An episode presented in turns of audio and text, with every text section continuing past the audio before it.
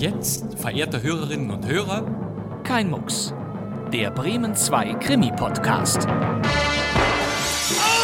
Wer ist der Mörder? Ich habe niemanden ermordet. Du hast ihn erschossen. Du kannst doch nicht im Ernst glauben. Ja, was soll ich denn glauben? Sie wissen, man kann sich irren. Der Tote, Er ist tot. Mord? mein Mann. Ja, er ist tot. Tot, sagen Sie? Oder Selbstmord? Die Pistole. Wahrscheinlich Gift. Später hielt ich Mord für wahrscheinlich. Ich weiß es nicht. Dann sind Sie auch der Mörder. Ja. Nein! Also doch. Und damit begrüße ich Sie zu dieser Ausgabe. Mein Name ist Bastian Pastewka, unsere siebte Folge vom Krimi-Podcast. Und auch heute senden wir in Kein Mucks, das ist unser verrückter Titel, einen Hörspielklassiker aus dem Schallarchiv von Radio Bremen. Als Hörspiel bringen wir Diesmal einen Krimi, der 1976 in den Bremer Studios produziert wurde.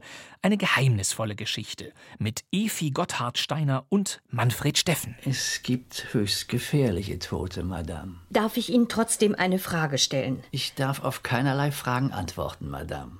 Der Schauspieler Manfred Steffen war eine Funklegende. Er war zunächst Nachrichtensprecher beim NWDR in Hamburg und spielte seit den späten 1940er Jahren in rund 200 Hörspielproduktionen des NDR. Darunter beliebte Radiostraßenfeger wie Gestatten, mein Name ist Cox oder Die Jagd nach dem Täter. Da baue ich für viel Geld eine automatische Sicherung ein und trotzdem wird mir das Safe geknackt. Jedenfalls sind 4000 Pfund weg. Herr Inspektor. Die Kinder der 1980er Jahre kennen Steffen zudem von zahlreichen Europaschallplatten. Unglaublich. Das hört sich an wie der Anfang eines Hitchcock-Films.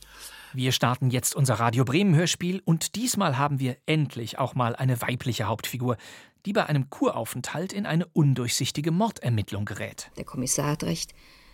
Gewisse Tote sind gefährlich. Und so heißt das Stück Ein höchst gefährlicher Toter von Charles Cordier.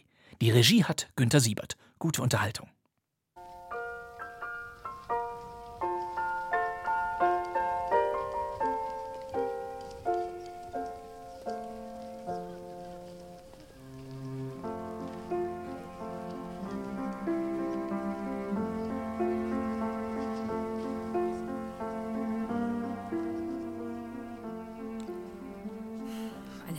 Geige, eine Bratsche, ein Cello und ein Klavier.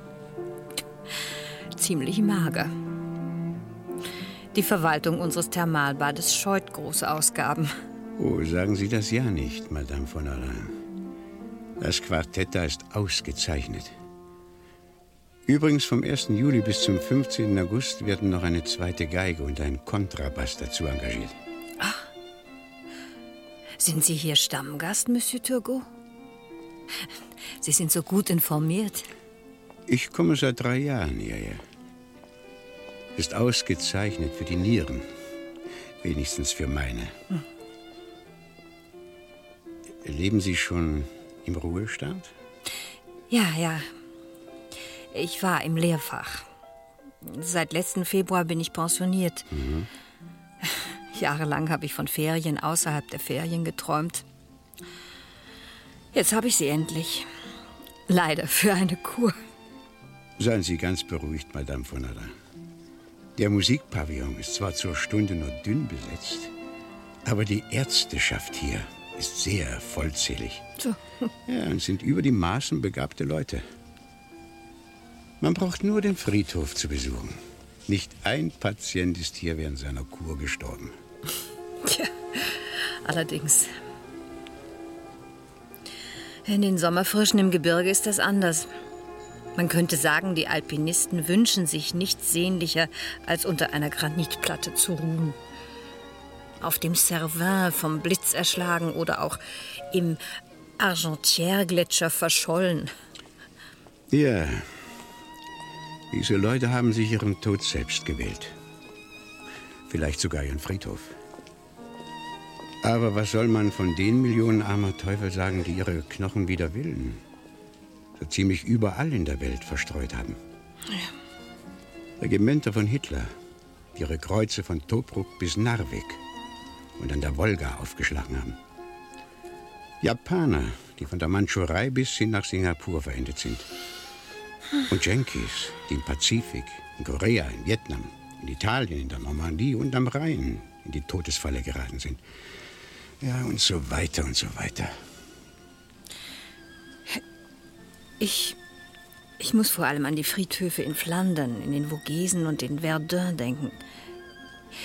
Mein Vater, Ich habe ihn kaum gekannt. Liegt in einem kleinen Dorf von 300 Einwohnern begraben, das aber einen Friedhof mit 10.000 Kreuzen hat.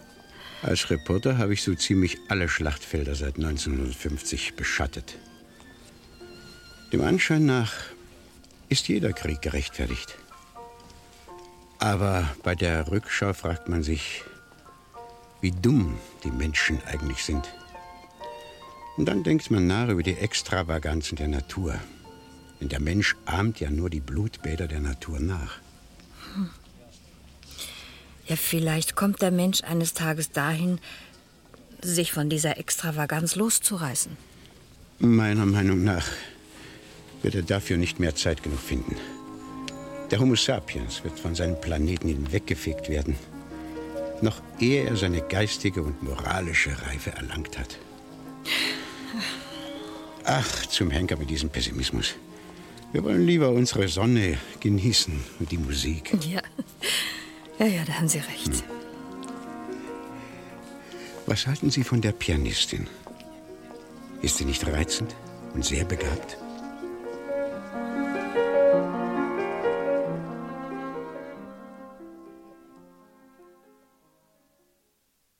Acht Tage lang wechselten Serge Turgot und ich solche resignierten Reden und leerten mit derselben Gewissenhaftigkeit Becher über Becher eines Mineralwassers, das nicht sehr gut schmeckte, aber vielleicht wirksam war. Im gleichen Hotel, sehr 19. Jahrhundert, riesige Säle, maßlose Treppen, in Hunderten von Gehängen funkelnde Lüster, verspeisten wir die gleichen gekochten Gemüse und die gleichen Grillgerichte und Braten, die mit Salzkartoffeln oder Kartoffelbrei verziert waren. Aber am neunten Tag, als ich durch die Hotelhalle ging. Madame von Nara? Ja? Entschuldigen Sie. Kann ich Sie einen Augenblick sprechen? Ja, ja gerne, Direktor. Wollen Sie bitte mit in mein Büro kommen? Ja. So. Bitte sehr, Madame. Wenn Sie bitte Platz nehmen wollen. Ja. Danke. Entschuldigen Sie die Vorsichtsmaßnahmen, aber ähm, es gab heute Nacht ein schwerwiegendes Ereignis und ich versuche die Auswirkungen zu begrenzen. Ach. Ja. Sie waren, wie mir scheint, recht gut bekannt mit Monsieur Serge Turgot. Ja, allerdings. Seit drei Tagen äh, speisen Sie am selben Tisch im Restaurant. Ja, ja, ich war heute Morgen überrascht, ihn beim Frühstück nicht zu treffen. Ja. Ja, ich habe dem Oberkellner nicht Bescheid gesagt. Normalerweise hätte sein Gedeck gar nicht aufgelegt werden dürfen. Was wollen Sie damit sagen? Monsieur Serge Turgot ist heute Nacht gestorben. In einer Allee des Thermalparks. Gestorben? In einer Parkallee? Ermordet. Genauer gesagt, erstochen. Mein Gott. Ja, ein Angestellter der Stadtverwaltung hat heute in aller Frühe den Toten entdeckt. Er ist sofort zum Kommissariat gelaufen. Im Hotel ahnte man gar nichts, denn Monsieur Turgot hatte die Angewohnheit, seinen Schlüssel nicht beim Portier abzugeben. Die Polizei hat mich gegen acht Uhr benachrichtigt. Übrigens sehr diskret. Ermordet? Ja, aber warum und und von wem? Äh, Kommissar Paulet durchsucht im Augenblick das Zimmer von Monsieur Turgot. Ja. Ja, es könnte sein, dass der Kommissar. Ja, ja, ja, mich zu verhören wünscht, das ist doch ganz normal. Verzeihen Sie. Aber ich konnte der Polizei nicht verheimlichen, dass Monsieur Turgot äh, gerne in ihrer Gesellschaft war. Es liegt ja auch keinerlei Grund vor, das zu verheimlichen. Ich, ich möchte dem Kommissar Paulet helfen, so gut ich kann. Ein derartiges Verbrechen darf nicht ungesühnt bleiben. Ein so liebenswerter Mensch. Das ist schrecklich, Monsieur du Châtel, es ist schrecklich. Ja, Madame Fornara. Eine furchtbare Geschichte. Ist, ist Ihnen nicht gut, Madame Fornara? Kommen Sie. Kommen Sie, ich bringe Sie in den Park. Die frische Luft wird Ihnen gut tun. Der Hoteldirektor führte mich in den Park. Er befürchtete, dass ich zusammenbrechen könnte und das ist auch wahr, dass ich mich plötzlich genauso ohnmächtig fühlte wie zehn Jahre zuvor beim Tod meines Mannes. Ich hatte es mir nicht zu gestehen gewagt, aber die Sympathie von Serge Turgot war, war mir wertvoll geworden. Ich hatte Angst vor meiner Pensionierung und da bot mir der Zufall eine Freundschaft für meine Einsamkeit, um sie mir alsbald wieder mit erschreckender Brutalität zu entziehen. Einer Frau meines Alters kann nichts Schlimmeres passieren. Und mit vollkommenem Egoismus sagte ich mir, warum habe ich mit dem Mann ein Gespräch angefangen? Warum war es mir recht, mit ihm an einem Tisch zu sitzen? Warum habe ich mich so rasch an sein Wesen angeschlossen, als sei es eine Lebensgrundlage? Und gleichzeitig dachte ich, warum wurde er erdolcht? Und welcher Grund hatte ihn diese Nacht aus seinem Zimmer in die Dunkelheit des Parks getrieben? Verzeihen Sie, wenn ich Sie belästige, Madame Fornerin. Ich bin Kommissar Poulet. Guten Tag, Herr Kommissar. Wir wollen so tun, als plauderten wir wie alte Freunde. Versuchen Sie auch von Zeit zu Zeit zu lächeln. Ja, ich versuche. Sie wissen, über wen ich mit Ihnen sprechen möchte. Ja. Sind Sie gestern Abend nach dem Essen mit ihm in der Stadt spazieren gegangen? Ja, ja, bis, äh, bis neun Uhr. Von neun bis, bis halb elf haben wir uns die Musik im Café du Grand Duc angehört. Dann sind wir wieder ins Hotel gegangen. Im Korridor des ersten Stocks haben wir uns gute Nacht gewünscht. Gute Nacht. Entschuldigen Sie, Madame. Ich bin völlig durcheinander, Herr Kommissar. Der Nachtportier hat ausgesagt, dass Ihr Bekannter acht Abende hintereinander um 23 Uhr wieder ausgegangen ist. Er kam dann über die Lieferantentreppe zurück. Acht Abende hintereinander? Also seit dem Beginn seiner und meiner Kur? Ja, hat er Ihnen niemals von seinen späten Ausgängen erzählt? Nie. Ich werde zu entdecken versuchen, wohin er sich so spät jede Nacht begab. Vielleicht nirgendwohin. Seit einer Woche macht uns die Hitze schwer zu schaffen. Die Zimmer sind überheizt. Wer weiß, er fand vielleicht keinen Schlaf und zog es vor, spazieren zu gehen. Hat er Ihnen etwas von Schlaflosigkeit gesagt? Nein. Ich werde Ihnen indiskret erscheinen, aber mein Beruf zwingt mich dazu. Äh, Worüber haben Sie gesprochen, wenn Sie im Park spazieren gingen? Über viele Dinge. Politik, Kriege von früher und heute, ökonomische Probleme.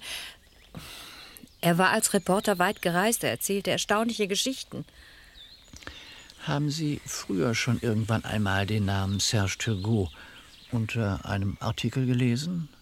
Nein, aber ich lese nicht viel Zeitung. Ich gehe jeden Tag vielleicht zehn durch und das seit Jahren aus Berufsverpflichtung. Dem Namen Serge Turgot bin ich nie begegnet. Vielleicht veröffentlichte er seine Artikel unter einem Pseudonym. Möglich. Auf alle Fälle stand in seinem Personalausweis nicht Journalist als Beruf. Nicht? Nein, da steht Anzeigenvertreter. Anzeigenvertreter? Warum sollte er mich belogen haben? Vielleicht aus Angeberei.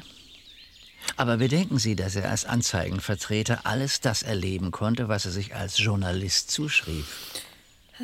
Armer Serge. Wo befindet er sich im Augenblick? Im Leichenschauhaus. Im Augenblick wird die Autopsie vorgenommen. Wozu Autopsie? Kennen Sie die Todesursache nicht?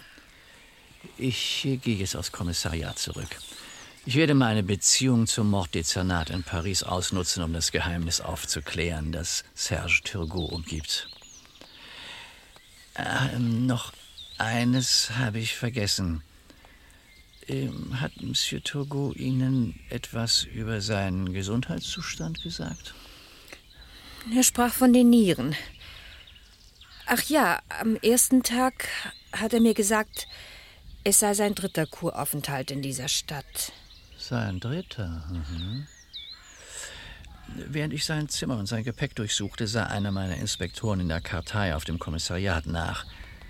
Es gibt keine Spur von einem Serge Turgot in den Archiven der Stadt vor dem Monat Juni dieses Jahres. Ja, jetzt gehe ich aber wirklich. Madame, ich bleibe zu Ihrer Verfügung. Besuchen Sie mich, wann Sie wollen. Also hat mich Serge von der ersten Stunde unserer Begegnung an belogen. Aus dem Wunsch, sich selbst zu betrügen, wenn er die Verwunderung in den Augen einer Frau las? Wenn meine Enttäuschung auch groß war, so bot sie wenigstens den Vorteil, meine Traurigkeit zu mindern. Was mir eine Stunde vorher unmöglich erschien, zum Brunnenpavillon zu gehen, nämlich, wurde mir plötzlich leicht. Der Schatten von Serge war zwar noch neben mir, wo immer ich mich aufhielt, aber er hörte auf, mein Leben zu belasten. Madame Fornarin, der Kommissar hat mich kurz nach dem Lunch angerufen. Er hat Instruktionen aus Paris erhalten. Paris will, dass die ganze Geschichte begraben wird. Paris bestimmt, dass Serge Turgot niemals ermordet wurde? So ist es. Monsieur Turgot ist gestern Abend abgereist, weil er dringend nach Hause gerufen wurde. Das habe ich übrigens auch dem Personal gesagt. Und der Stadtangestellte, der die Leiche entdeckt hat, der könnte doch schwatzen. Der Kommissar hat ihm Stillschweigen anempfohlen. Er möchte Sie sprechen. Er schlägt vor, heute, nach sechs Uhr. Ich werde die Verabredung nicht versäumen. Monsieur Duchatel, finden Sie es nicht seltsam, dass die Polizei dies Verbrechen nicht aufklären will? Ja. Ja, es ist seltsam. Aber diese Instruktionen aus Paris müssen von sehr hoher Stelle kommen. Vergessen Sie alles. Der Kommissar wird Ihnen zweifellos denselben Rat geben. Sehen Sie, Madame von Rin, in Paris habe ich einigen ziemlich schwierigen und geheimnisvollen Affären beigewohnt. Als eifriger Polizist hätte ich mancher dieser Untersuchung weitertreiben wollen, aber man hat mir zu verstehen gegeben, dass ich auf diese Weise riskierte, Unschuldige zu belasten oder wichtige Persönlichkeiten zu kompromittieren. Also habe ich mich gefügt. Ja, ja, natürlich. Ich bin selbst Beamtin gewesen. Darf ich Ihnen trotzdem eine Frage stellen? Ich darf auf keinerlei Fragen antworten, Madame. Ich bitte Sie auch, weder den Angestellten zu befragen, der die Leiche entdeckt hat, noch den Nachtportier des Hotels, der gesehen hat, wie Monsieur Turgot jeden Abend noch einmal ausging. Sie könnten Ihnen damit schaden. Raten Sie mir vielleicht auch, meine Kur abzubrechen und nach Hause zu fahren? Ich habe kein Recht dazu, Ihnen einen Befehl zu geben, aber an Ihrer Stelle würde ich den Kurort verlassen. Ich werde darüber nachdenken, Herr Kommissar. Danke, Madame von der Unter uns, empört es Sie nicht, solche Instruktionen zu erhalten, die so wenig zu Ihrem Amt passen? Ja, es ärgert mich. Es würde mich aber noch mehr ärgern, wenn mein Ungehorsam mich meine Stellung kostete oder mir einen Dolchstoß in den Rücken einbrächte. Es gibt höchst gefährliche Tote, Madame. Jetzt sind es fast zwölf Stunden her, dass mir der Tod von Serge mitgeteilt wurde. Zwölf Stunden auch, in denen das Geheimnis um diese Existenz zunimmt und mich ängstigt. Wie sieht die Vergangenheit dieses Toten aus? Was hat er getan? Wen hat er kompromittiert, so dass von sehr hoher Stelle die Anweisung ergeht, den Gründen für den Mord und den Motiven des Mörders nicht nachzuforschen? Serge hat mich belogen. Er war kein Journalist, sondern Anzeigenvertreter. Er kam zum ersten Mal hierher und hat sich trotzdem als Stammgast vorgestellt. Was hat er mir gesagt, was die Vergangenheit ein wenig aufhellen könnte? Dem Anschein nach ist jeder Krieg gerechtfertigt. Wie dumm die Menschen sind.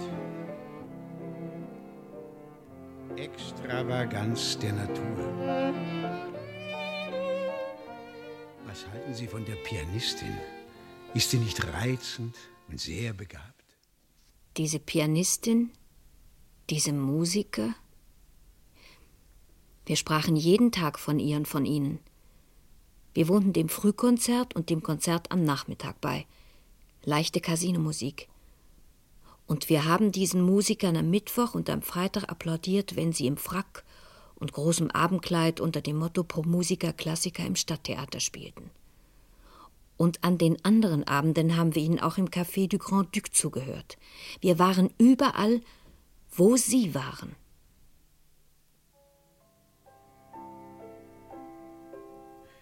Diese armen vier da spielen und proben von morgens bis abends. Glücklicherweise lieben sie die Musik, das spürt man.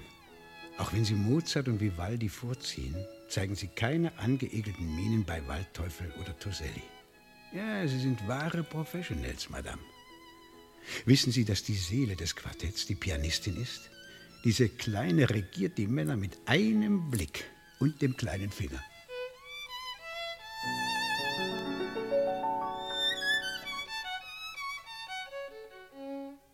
Kein Zweifel. Serge liebte die Musik, aber hauptsächlich kam es ihm auf die Pianistin an. Übrigens eine hübsche Frau von 24, 25 Jahren, gut angezogen, die mit demselben Schickhosen auf der Promenade trägt wie das lange Abendkleid. Überdies eine wirkliche Musikerin, die nicht zögerte, als Solistin das Konzertpublikum oder auch das im Café du Grand Duc mit einem Vortrag hoher Virtuosität zu verwöhnen. Das wäre eine Spur, gewiss. Aber habe ich das Recht, sie zu verfolgen? Soll ich mein Leben aufs Spiel setzen? Der Kommissar hat recht. Gewisse Tote sind gefährlich. Selbstverständlich gegen meine eigene Vernunft, gegen den Rat des Kommissars, gegen den geheimen Hinweis von Monsieur Duchatel, dem Hoteldirektor, der mich mit Serge fortgehen sah, begab ich mich an diesem Abend ins Café du Grand Duc und setzte mich an den Tisch, an dem ich immer mit Serge Platz genommen hatte. Ich gebe zu, an diesem Abend setzte ich mich ziemlich ängstlich hin und bestellte mein Getränk mit zitternder Stimme.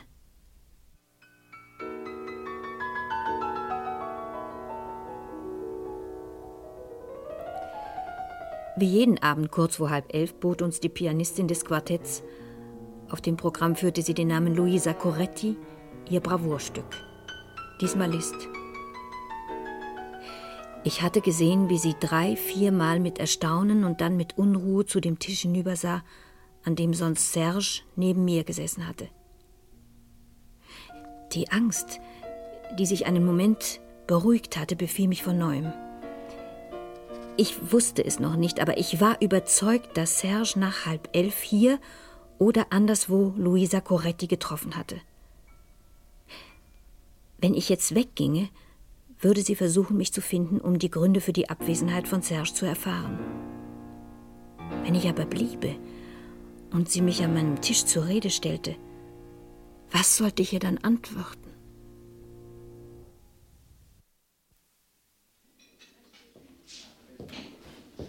Entschuldigen Sie bitte, Madame. Vorne nicht wahr? Ja. Darf ich mich setzen? Bitte sehr, Mademoiselle.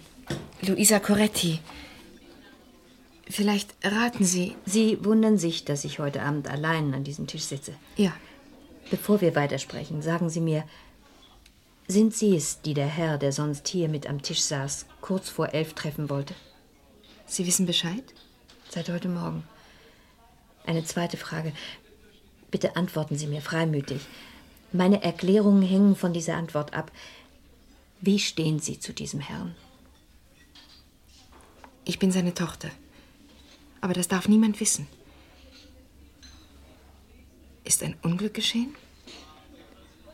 Was soll diese Frage? Er hat mir gesagt, wenn du mich eines Abends nicht im Konzert oder im Café siehst, frage die Dame, die mich begleitet. Du kannst volles Vertrauen zu Madame Fonerin haben. Das hat er gesagt? Ja. Mein Gott. Also hat er ein Unglück befürchtet. Ja. Mein armes Kind. Haben Sie keine Angst zu sprechen. Er ist tot. Ja. Ermordet. Letzte Nacht im Park. Ein Durchstoß in den Rücken. Oh mein Gott. Der Kommissar Paulet hat mich verhört. Dann hat er mit Paris telefoniert.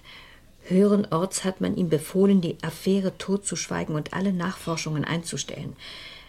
Für die Behörden, für die Hoteldirektion ist ihr Vater nach Hause zurückgekehrt. In Wahrheit liegt seine Leiche im Leichenschauhaus. Also haben Sie es doch gewagt. Diese Schweinehunde.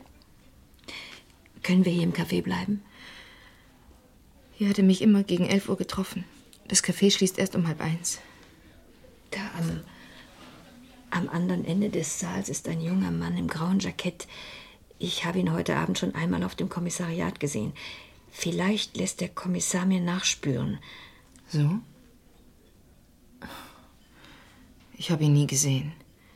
Seit einem Jahr, seitdem Papa meinem Quartett von Stadt zu Stadt gefolgt ist, habe ich gelernt, die Augen offen zu halten. Kennen Sie die Feinde Ihres Vaters? Ja, aber diese Feinde töten nicht selber. Sie haben ihre gedungenen Männer. Aber wie soll man die kennen? Professionelle Killer sind Menschen ohne Gesicht. Warum hatte Ihr Vater Feinde? Und warum schließt die Polizei sofort die Akten über dieses Verbrechen? Bitte nicht heute Nacht, Madame von Nennen. Sie mich Dani. Ich wäre glücklich, wenn, wenn ich Sie Luisa nennen dürfte. Ich weiß, es liegt ein großer Altersunterschied zwischen uns. Sagen Sie so etwas nicht, Dani. Danke, Luisa. Sie hatten recht. Der Bursche mit dem grauen Jackett starrt uns dauernd an. Was werden Sie mit dem Leichnam von Papa machen? Noch heute Abend, Dani, muss ich mit dem Kommissar sprechen. Er muss mir den Leichnam herausgeben. Aber es ist elf Uhr abends. Dani, im Namen meines Vaters. Für uns Sizilianer ist das ein wichtiger Dienst. Sie sind Sizilianer? Ihr Vater und Sie? Sie sprechen beide unsere Sprache ohne den geringsten Akzent? Papa war naturalisierte Franzose. Er hat in der Fremdenlegion gedient. Er sprach fließend sechs Sprachen. Das ist leider das, was ihn ins Verderben geführt hat. Ich selber wurde in Frankreich erzogen. Meine Mutter ist von Haus aus Französin. Lebt sie noch? Ja, aber sie hat meinen Vater verlassen. Dani, dieser Bursche da drüben ist sicher von der Polizei. Gehen Sie und sprechen Sie mit ihm. Bitten Sie ihn, den Kommissar anzurufen und für sofort ein Treffen auszumachen. Ich bitte Sie inständig. Dani. Was hätte ich antworten können? Ihr Vater hatte schon recht, wenn er sagte, die kleine Pianistin versteht es, die Menschen mit dem Blick und dem kleinen Finger zu führen. Ich ging also zu dem jungen Mann im grauen Jackett. Ich kannte mich selbst nicht mehr wieder. Ich war doch sonst so schüchtern außerhalb meiner Schulklasse. Verzeihen Sie, wenn ich Sie belästige, Monsieur. Ich möchte Sie um eine Auskunft bitten. Ja? Gehören Sie nicht zum Kommissariat dieser Stadt? Wie, wie kommen Sie darauf? Äh, Kurz nach 6 Uhr habe ich Sie auf dem Flur im Kommissariat gesehen. Und, und Sie haben mich wiedererkannt. Ich habe kein Glück. Wieso? Es, es ist meine erste Beobachtungstätigkeit, Madame. Ich mache gerade meine Probezeit durch. Wenn der Kommissar erfährt, dass Sie mich wiedererkannt haben, fallen meine Dienstleistungsnoten mit Windeseile. Ja, das ist ärgerlich. Ich wollte Sie gerade bitten, dem Kommissar etwas auszurichten. Nein. Wenn, wenn Sie ihn unbedingt sprechen wollen, rufen Sie ihn zu Hause an. Steht seine Privatnummer im Telefonbuch? Nein. Ich schlage Ihnen einen Handel vor. Ich werde niemals dem Kommissar sagen, dass ich Sie wiedererkannt habe. Aber dafür verraten Sie mir seine Telefonnummer. Auf die Art können Sie mich weiter beobachten und jeden Morgen einen genauen Bericht über mein Kommen und Gehen abliefern. Sie bekommen dann gute Noten und ich, ich werde ein großes Unglück verhindern. Und, und wenn der Kommissar Sie fragt, wer Ihnen seine Privatnummer gegeben hat? Beruhigen Sie sich, er wird nie erfahren, dass Sie es waren. Verlassen Sie sich auf das Wort von Madame Fornerin, sie hat noch nie jemanden verraten. Einverstanden? Monsieur. Inspektor Richard Morel. Inspektor auf Probe. Ist es wirklich wichtig? Wissen Sie, warum Sie mich überwachen? Nein. Ich habe nur den Auftrag, Ihnen zu folgen. Das ist alles. Sie sind nicht im Bilde, über gar nichts. Nein. Ja, umso besser für Sie. Bleiben Sie unwissend und geben Sie mir die Nummer. Sie werden sehr vielen Leuten schwere Sorgen ersparen. Sie, Sie bringen mich in große Konflikte, Madame. Trotzdem, ich, ich werde versuchen, Ihnen zu helfen. So fanden Luisa und ich uns gegen Mitternacht in der Wohnung des Kommissars ein. Eine schöne Wohnung und ein aufgebrachter Kommissar. Madame Fornerin, konnten Sie sich nicht damit begnügen, im Salon des Hotels Karten zu spielen? Nicht der Mühe wert, sich aufzuregen, Herr Kommissar. Wenn ich nicht heute Nacht die Person getroffen hätte, die seit acht Tagen meinem Vater Gesellschaft leistete, wäre Gott weiß, was passiert. Ich hätte die Presse alarmiert. Mein Gott, warum musste Ihr Vater sich ausgerechnet hier bei uns umbringen lassen? Der Tod lauerte überall auf ihn. Sprechen wir offen. Meine Papiere sind in Ordnung. Ich bin die Tochter des Verstorbenen. Sie können mir also die Erlaubnis geben, ihn zu beerdigen. Sie sind verheiratet, also werden wir die Einwilligung des Ehemannes brauchen. Ja, mein Mann ist der Cellist im Quartett. So. Äh, Warum hat er Sie dann heute Nacht nicht begleitet? Meine Kollegen brauchen ihren Schlaf. Wir fangen bereits um 9 Uhr mit unseren Proben an. Ja, ja. Und äh, wenn Ihr Vater begraben ist, was werden Sie dann tun? Meinen Beruf ausüben, Herr Kommissar. Und die Rache, Madame Coretti?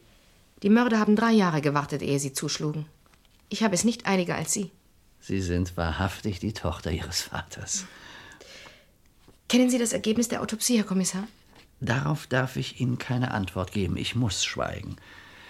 Aber Ihr Gesuch nehme ich an. Sie können Ihren Vater bestatten. Allerdings nur unter dem Namen Serge Turgot, selbstverständlich. Sie können völlig beruhigt sein, Herr Kommissar. Ich war während dieser Szene stumm geblieben, starr vor Staunen. Trotz allem aber versuchte ich aus dem einen oder anderen Wort des Kommissars und der Pianistin zu erraten, wer dieser geheimnisvolle Serge Turgot gewesen war, von dem ich nur die helle und ehrliche Außenseite kannte. Wie still es in dieser kleinen Stadt ist. Und vor 24 Stunden ging ein Mörder durch diese Straßen. Einer, der bereit war, meinen Vater zu töten. Können Sie mir sagen, warum man ihn töten wollte? Morgen. Morgen werde ich Ihnen ein Buch geben, das Ihnen alles klar machen wird. So. Jetzt sind wir an Ihrem Hotel angelangt. Ja. Und wo wohnen Sie? Wir haben außerhalb eine Villa gemietet. Das Quartett ist für die ganze Saison engagiert. Und wir möchten proben, ohne die Nachbarn allzu sehr zu stören. Gute Nacht. Gute Nacht, Dani. In meinem ganzen Leben war ich noch nicht zu so später Stunde in ein Hotel zurückgekommen. Der Nachtportier händigte mir, ohne ein Wort zu sagen, meinen Schlüssel aus und dazu einen verschlossenen Briefumschlag. Ich las darauf mit der Maschine geschrieben für Madame Fornerin. Ich weiß nicht, wieso ich die Geistesgegenwart hatte, den Umschlag nicht eher aufzureißen, bis ich mich in meinem Zimmer befand, die Tür geschlossen und den Riegel vorgeschoben hatte.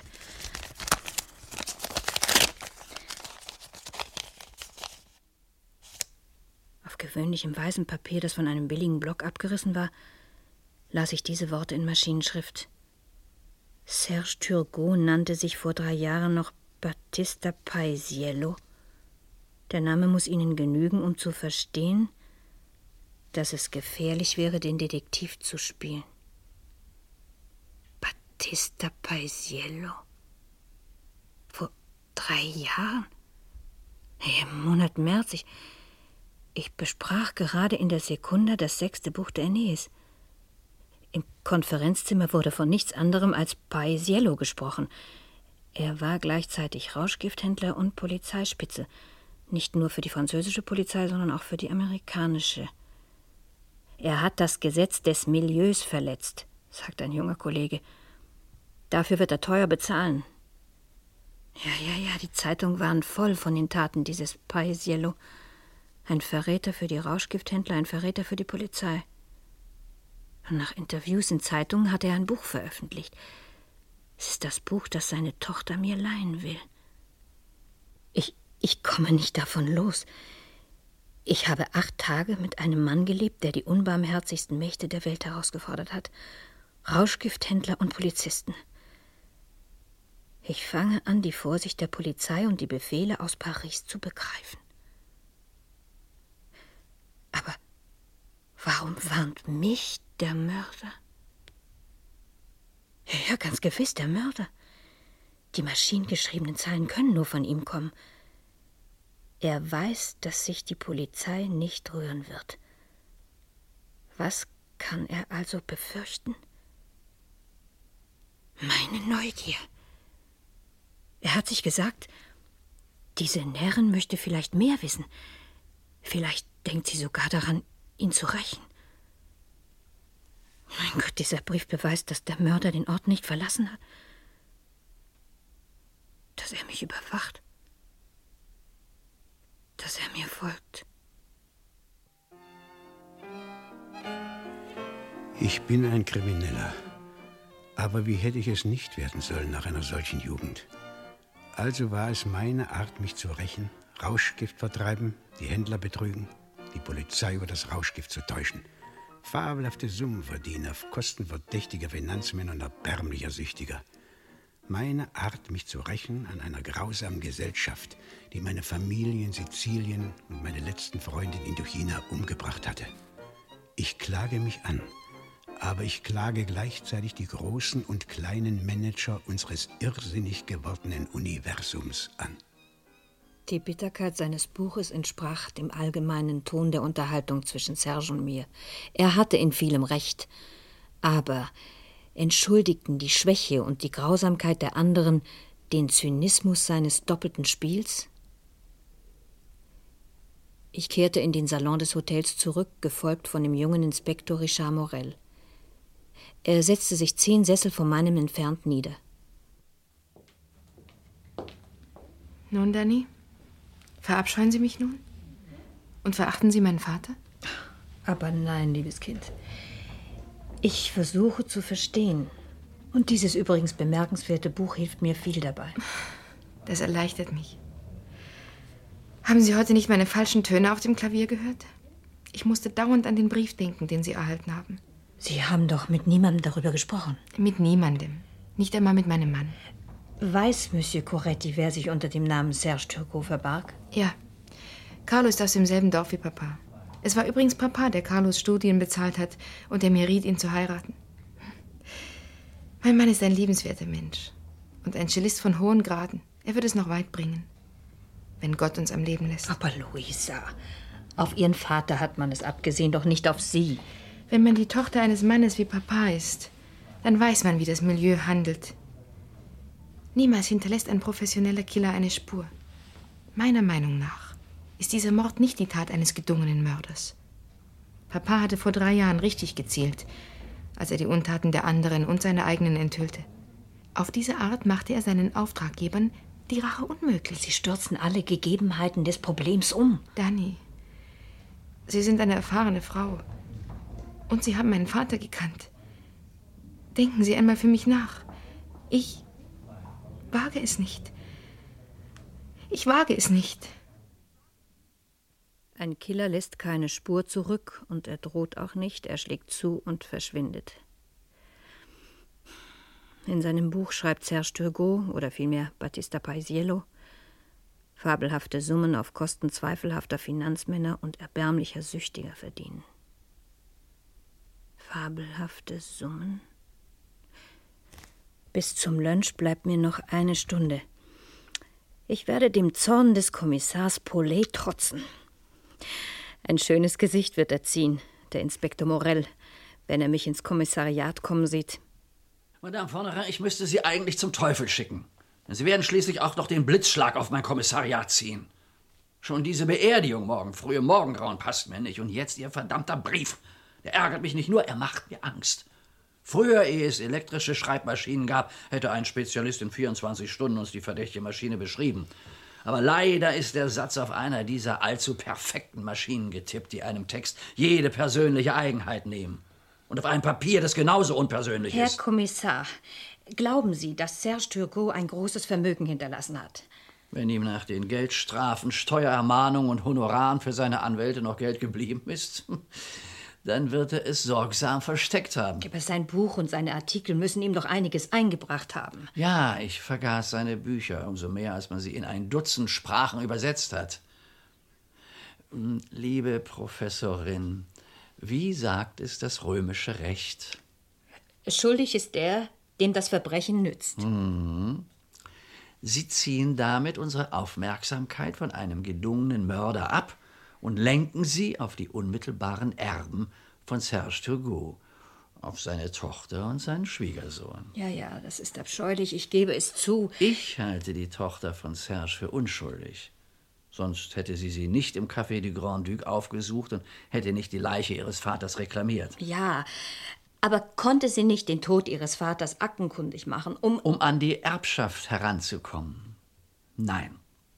Ich hätte auf alle Fälle, auch ohne die Dazwischenkunft von Louisa Bièvre bei Paris benachrichtigt, das war der offizielle Wohnort von Serge de Gaulle, und hätte den Todesfall gemeldet. Die Tochter musste früher oder später die Nachricht erhalten und somit erben können. Umso besser. Ich war entsetzt bei dem Gedanken, dass Luisa. Moment. Hat sie Ihnen nicht gesagt, Denken Sie an meiner Stelle nach. Ich wage es nicht. Ja. Sie muss also irgendjemanden aus ihrer Umgebung verdächtigen. Ihren Mann oder einen der beiden Geiger.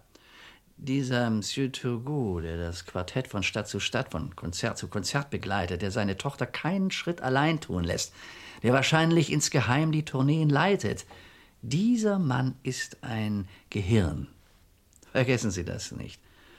Dieser Mann hat vielleicht letzten Endes seine Leute zur Weißglut gebracht, und wenn er vielleicht irgendein verletzendes Wort vorgebracht hat, kann das sizilianische Blut übergeschäumt sein. Der Dolch oder das lange Messer ist die Lieblingswaffe dieser Leute. Alles das ist nur eine Hypothese, Madame Fornerin. Und eine Hypothese, die nachzuprüfen ich nicht berechtigt bin. Auch nicht, um mich zu schützen? Warum fahren Sie nicht nach Hause? Sie würden aller Welt den größten Gefallen tun. Vor allem dem Mörder und dem Kommissar Paulet. Da Sie mir vertrauen, sagen Sie mir, ob die Autopsie Ihre Hypothese bestärkt oder nicht. Serge Turgot hatte in dieser Nacht viel getrunken, mindestens sechs große Whiskys. Der Mörder wird keinerlei Mühe gehabt haben, ihn zu erledigen, mit einem langen, spitzen Messer. Das Herz war getroffen. So, und jetzt wissen Sie genauso viel wie ich. Herr Kommissar. Madame Fornarin, ich flehe Sie nochmals an. Hören Sie auf, sich für das Leben und vor allem für den Tod von Serge Turgot zu interessieren. Nach dem Lunch machte ich mich auf die Suche nach der Villa, die Luisa Coretti für die Dauer des Vertrages mit dem Thermalbad gemietet hatte. Ich brauchte nicht einmal danach zu fragen. Schon von weitem hörte ich die Musiker ihr Programm für den Abend proben.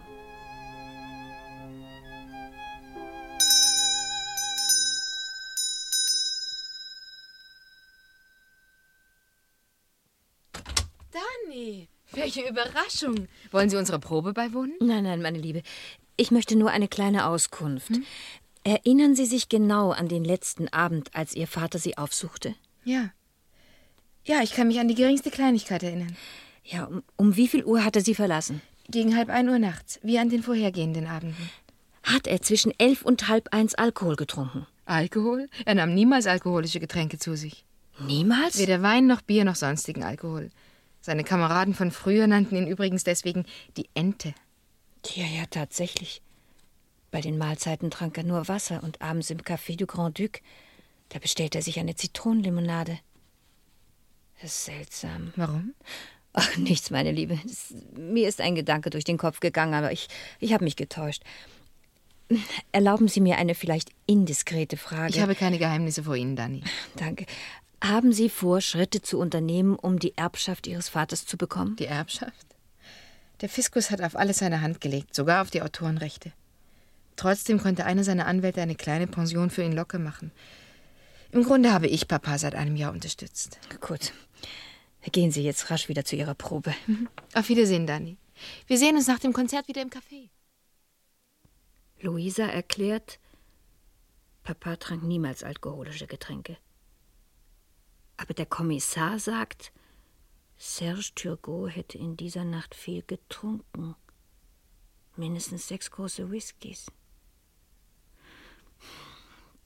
Diese sich widersprechenden Aussagen wirbelten unaufhörlich durch meinen Kopf, während ich in den Park ging. Die Erregung schwand und die Furcht kehrte wieder, als ich in der Hotelhalle Inspektor Morell bemerkte, den Mann, der mir hätte folgen sollen. Von einer plötzlichen Eingebung bewegt, setzte ich mich neben ihn. Sie gehen mir nicht mehr nach, Herr Inspektor. Ich überwache den Portier und Leute, die Botschaften bringen. Übrigens, der Brief, den man Ihnen gestern Abend zugestellt hat, beunruhigt den Chef. Sind Sie mit den Ereignissen in unserem Kurort vertraut? Ich glaube ja. Unter anderem halte ich die Kartei der Ankünfte und Abreisen auf dem Laufenden, was die Hotels, die Pensionen und die möblierten Zimmer betrifft. Hören Sie gut zu, Inspektor. Hat man Ihnen in den letzten 48 Stunden das Verschwinden eines älteren Mannes mitgeteilt, so um die 60? Ein Mann um die 60? Ja, der Eigentümer der Pension Stella, Avenue de l'Horloge, hat sich bei uns beschwert.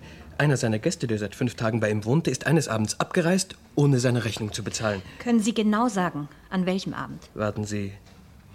Na sowas? In derselben Nacht, als Serge Turgot ermordet wurde. Sie glauben, dass zwischen dem Mord und diesem Verschwinden... Inspektor, wir müssen mit äußerster Vorsicht vorgehen. Ich gehe jetzt in die Halle und setze Ihre Beobachtungen fort. Sie informieren sich, ohne Aufmerksamkeit zu erregen, über den verschwundenen Pensionsgast. Vor allem sehen Sie zu, dass der Kommissar nichts merkt. Oh, da bin ich ganz ruhig. Nach Ihrem Besuch ist er im Wagen zum Hochzeitsessen eines Neffen, 40 Kilometer von hier, weggefahren. Noch nie ist mir eine Stunde so lang vorgekommen wie die, die ich im Hotel dem Portier und den Schlüsseln und Brieffächern gegenüber verbracht habe. Die ungereimtesten Gedanken gingen mir durch den Kopf und ich hatte alle Mühe, ruhig in meinem Sessel sitzen zu bleiben. Endlich kam Inspektor Morell wieder. Kein Brief für Sie? Nein. Der Mann aus der Pension Stella heißt Turo Maschero.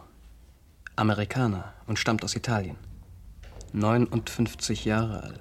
Hat der Besitzer nicht gesagt, dass sein Gast trank? Doch. Woher wissen Sie das? Whisky? Ja. Wenigstens eine ganze Flasche am Tag. Inspektor, sagen Sie um Gottes Willen niemandem etwas von dem weiter, was ich Ihnen jetzt anvertrauen werde. Nein, nein, Sie können sich da ganz auf mich verlassen. Der ermordete Mann im Park war nicht Serge Turgot, sondern Turo Maschiero. Serge wird Turo Maschiero sehr rasch bemerkt und in ihm seinen Mörder erkannt haben. Und er hat sich einen außergewöhnlichen Plan zurechtgelegt. Toro nachts in den Park zu locken und ihn zu erledigen. Als der Mann auf der Erde lag, durchsuchte er seine Taschen, nahm ihm seine Brieftasche ab und ersetzte sie durch seine eigene. Er legte auch den Zimmerschlüssel aus dem Hotel dazu. Am frühen Morgen transportiert man in aller Heimlichkeit die Leiche ins Leichenschauhaus und gibt Turgots Brieftasche und Zimmerschlüssel beim Kommissar ab. Dieser, der Serge nicht kennt, untersucht die Leiche nicht weiter, sondern begnügt sich damit, das Hotelzimmer des vorgeblichen Opfers zu durchsuchen. Dann benutzt er seine Pariser Beziehungen, um sich zu informieren. In Paris befürchten die Behörden einen Skandal und verlangen die Einstellung der Untersuchung und absolutes Stillschweigen. Fantastische Geschichte.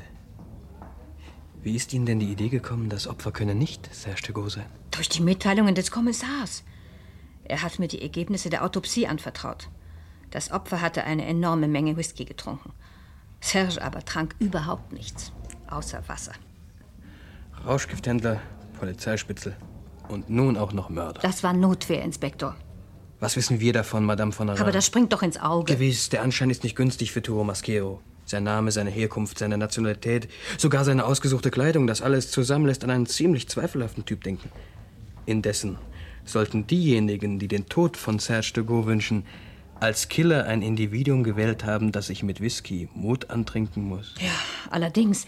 Ich frage mich, ob Serge Turgot sein Verschwinden nicht von langer Hand vorbereitet hat und sich die Anwesenheit dieses unglückseligen Maskero zunutze gemacht hat, um seine Identität zu wechseln. Aber das ändert nichts am Problem. Sie wollen sagen, müssen wir den Betrug aufdecken? Ja. Verdammt. Morgen früh muss Luisa Coretti den Leichnam identifizieren. Was ist, wenn sie merkt, dass sie die Leiche eines Unbekannten vor sich hat? Im Hotel wartete eine Nachricht auf mich.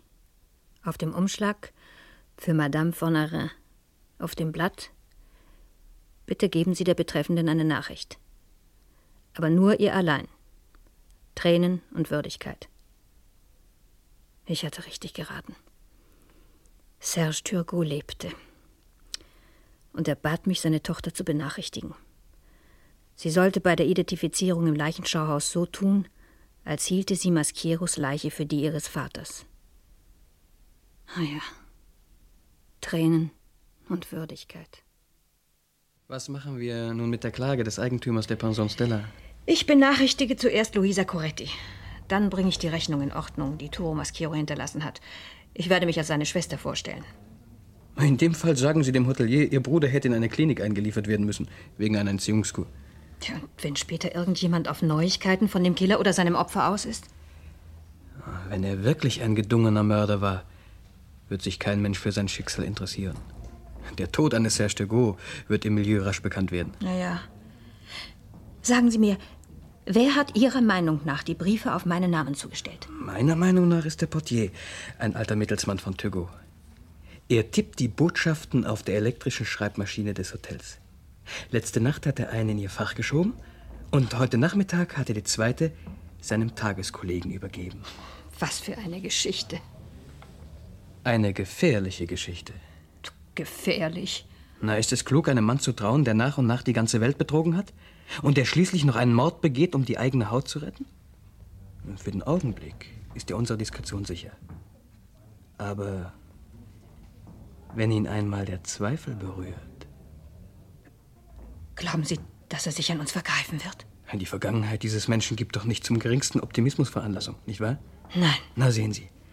Leider Gottes ist die Situation so, dass wir dieses Risiko auf uns nehmen müssen. Das Risiko, einmal ermordet zu werden. Reizende Aussicht. Madame Fornerin, hätte er selber seine Tochter informiert, wären wir außer Gefahr. Wegen ihrer Neugier musste er seine Pläne über den Haufen werfen. Das glaube ich nicht. Er hatte zu seiner Tochter gesagt, wenn mir ein Unglück zustößt, hab Vertrauen zu Madame Fornerin. Er hat die Unvorsichtigkeit des Kommissars und auch meine Neugier vorausgesehen. Nur, der Kommissar wird befördert werden, während wir. Wir werden nicht mehr aufhören, in Unruhe zu leben. Und eben deshalb habe ich diese Geschichte aufgeschrieben und ein doppeltes Manuskriptes meinem Notar anvertraut. Ich habe auch Luisa Bescheid gesagt. Trotzdem fasziniert mich dieser Mann immer noch. Es ist absurd, aber ich möchte ihn wiedersehen, mit ihm sprechen und vor allem seine Stimme hören. Deshalb wohne ich auch beharrlich den Konzerten des Quartetts Pro Musica Classica bei. Aus Freundschaft für die Pianistin gewiss. Ein bisschen aber auch in der geheimen Hoffnung, dass der verstorbene Serge Turgot eines Abends den Sessel neben meinem besetzen wird. Ein seltsamer Traum. Aber es ist nun einmal der einzige, der mich von nun an am Leben erhält.